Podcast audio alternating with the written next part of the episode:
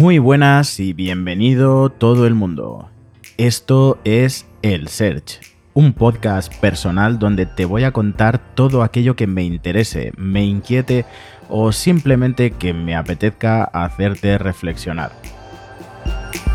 Como verás, a veces me sale la vena hater, así que prepárate porque puedes resultar altamente ofendido. Y sin más, comenzamos. Hoy es lunes de Pascua y seguimos confinados. Y por culpa de ello, ¿a que no sabes qué es lo que más echo de menos?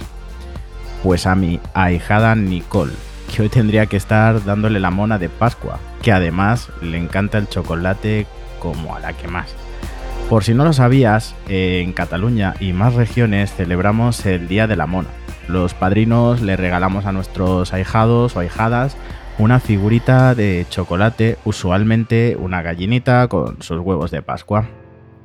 Nicole, cuando todo esto pase, el padrino subirá un avión y te llevará todo el chocolate que encuentre por Madrid. Y mira que Madrid es enorme. Un besito muy grande, preciosa mía. Por cierto, esto no lo has oído nunca. Menuda puñalada a mi ego hater. El tema del día es algo bastante más oscuro. Seguro que muchas veces cuando vas por la calle y ves a esa cantidad de indigentes, gente sin hogar durmiendo entre cartones, te ha dado un vuelco al corazón, en el mejor de los casos. Es normal como persona sensible que seguramente eres, pero lo que quizás no hayas hecho es plantearte o pararte a pensar por qué están en esa situación. Hay mucha gente que tras un cúmulo de malas decisiones, problemas, inadaptaciones, adicciones, todo causado por las circunstancias de la vida, ya que uno no elige eso, eh, finalmente se han visto en la calle. Y sorprendentemente hay gente que rechaza dormir en albergues, comedores sociales y toda clase de ayuda. Da la sensación que prefieren que o quieren estar viviendo en la calle. Por todo esto, eh, te voy a contar la historia que ha vivido uno de mis mejores amigos, mi hermano, la persona que siempre me guarda las espaldas. Y es que un día, eh, volviendo del trabajo, se encontró en, una especie de zona de montaña a, un señor que dormía en una tienda de campaña. Él, como siempre le sale y él es así, tiene esa personalidad, eh, decidió ofrecerle ayuda. A la vez, que lo grababa todo para difundirlo, ya que en ese momento estaba lloviendo, había unos días de lluvia y estábamos en plena en pleno confinamiento. Eh, bueno, pues el chico difundió el vídeo, eh, una chica se ofreció para darle cobijo en su casa temporalmente hasta que todo esto pase. A su vez, eh, abrieron una cuenta corriente y la gente se volcó les enviaron dinero, les ofrecieron toda clase de ayuda. Durante unos días estuvieron, estuvieron preguntando por servicios sociales y demás, a ver qué podían hacer. Em, todo esto parece una temporada de Netflix, ¿eh? porque cada día se subían vídeos, se pedían ayudas, eh, era un no parar. Y la respuesta de la gente, la verdad es que fue bastante, bastante grande.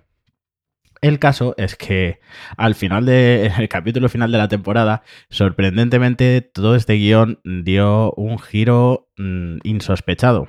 Y es que este chico eh, decidió mm, no querer seguir en ese hogar de acogida. No comía, mm, no quería comer, no quería estar con nadie, se pasaba el día encerrado allí en el cuarto, hasta que decidió que ya no podía más y se marchó. Eh, le estuvieron acompañando a donde él estaba y, bueno, todo el dinero que habían recaudado pues eh, se lo dieron para que pudiera pues mm, mantenerse todo el tiempo que pudiese. Y así es como terminó toda esta historia. Pero, ¿qué sabemos realmente sobre las personas sin hogar? Pues hay muchos mitos y prejuicios al respecto, pero después de hacer un poquito de investigación, os puedo explicar lo que probablemente le sucedió a mi amigo con este hombre. ¿Nunca te has planteado por qué hay personas que duermen en la calle y no quieren buscar alguna clase de ayuda aunque haga frío? Pues normalmente eh, encontraremos la solución en la empatía. en ponernos en su lugar. Los albergues, refugios, comedores sociales tienen una serie de normas que normalmente implica eh, compartir el espacio con mucha más gente, con lo cual les implica falta de intimidad, falta de tranquilidad y encima tienen que dejar fuera sus bultos, que como bien sabéis son sus pertenencias, es las, son las únicas cosas de valor que van con ellos, incluso a sus animales de compañía. Entonces muchas de estas personas cuando entran en algún albergue o en alguna clase de refugio temporal, tienen claro desde el principio que eso es precisamente temporal, que enseguida volverán a estar en la calle y con esta idea suelen irse de los albergues o rechazarlos. Otro prejuicio que podemos encontrar, y seguramente lo habrás oído o pensado, a priori es normal que te venga esta idea a la cabeza, ya que es un prejuicio, de hecho, y es, ¿por qué esta gente no trabaja o no busca un trabajo? Muchas personas que duermen en la calle han trabajado, algunas tienen un empleo normalizado, pero los ingresos son tan, tan, tan bajos que no les alcanza para pagar un alojamiento. También hay personas que nunca podrán volver a trabajar porque la vida en la calle les ha afectado tanto a su salud que han quedado en un estado muy frágil. Y hay muchas otras que destinan todo el día a trabajar en sobrevivir. Bueno, pero ellos se lo han buscado. no, Nadie, nadie, nadie en este mundo busca terminar viviendo en la calle. Su situación, como ya te he dicho antes, suele ser la suma de muchas causas, como el paro, el precio de la vivienda, los movimientos migratorios, la rigidez de los servicios sociales y de los mecanismos de ayuda, un divorcio, la muerte de un ser querido, la formación, mm, la salud. Bueno, pero entonces al final viven en la calle porque quieren se pueden buscar la vida igual que lo hago yo, pensarás. No. Repito, nadie, nadie, nadie vive en la calle por decisión propia. Créeme, cuando menos te lo esperas, tu vida puede dar un vuelco y te ves durmiendo en la calle y no sabes exactamente lo que ha pasado. Hay motivos personales, pero también estructurales y que tienen que ver con la sociedad en la que vivimos. Y eso es un debate largo y muy, muy discordante. Pierdes la confianza en los demás, si estás en la calle es porque nadie te ha sabido ayudar, ni tú has sabido pedir ayuda. En la Fundación Arrels, una asociación que se dedica a orientar y proporcionar ayuda a las personas que viven en la calle, dicen que a veces hay personas que dicen que no quieren nada. Esto ocurre porque reconstruir la confianza y los lazos cuesta mucho. Precisamente ayer lancé una encuesta en Instagram en la que te preguntaba si creías si hay recursos suficientes para que nadie tenga que vivir en la calle. Y el 80% de las personas respondieron sí. Y efectivamente, pero tenemos que plantearnos en qué recursos pensamos cuando hacemos esta afirmación. Comedores sociales, duchas, albergues, viviendas estables para poder dormir. Si vives en la calle, en Barcelona, por ejemplo, no puedes cenar caliente en ningún comedor social público y tienes que destinar muchas horas al día a desplazarte para ir de un lugar a otro. Los recursos no están pensados teniendo en cuenta las necesidades reales de la persona.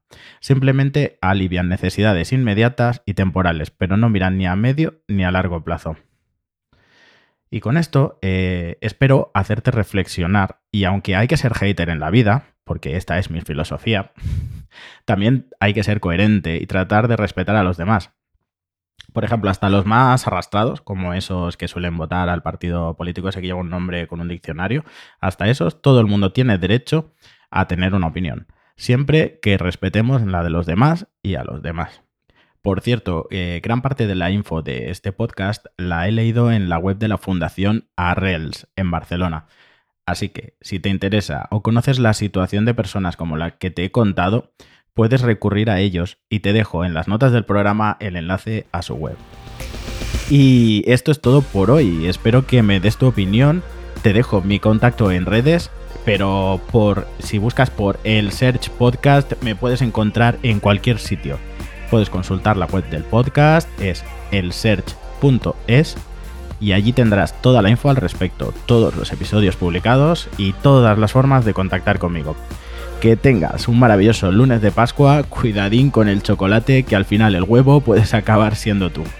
Hasta el miércoles.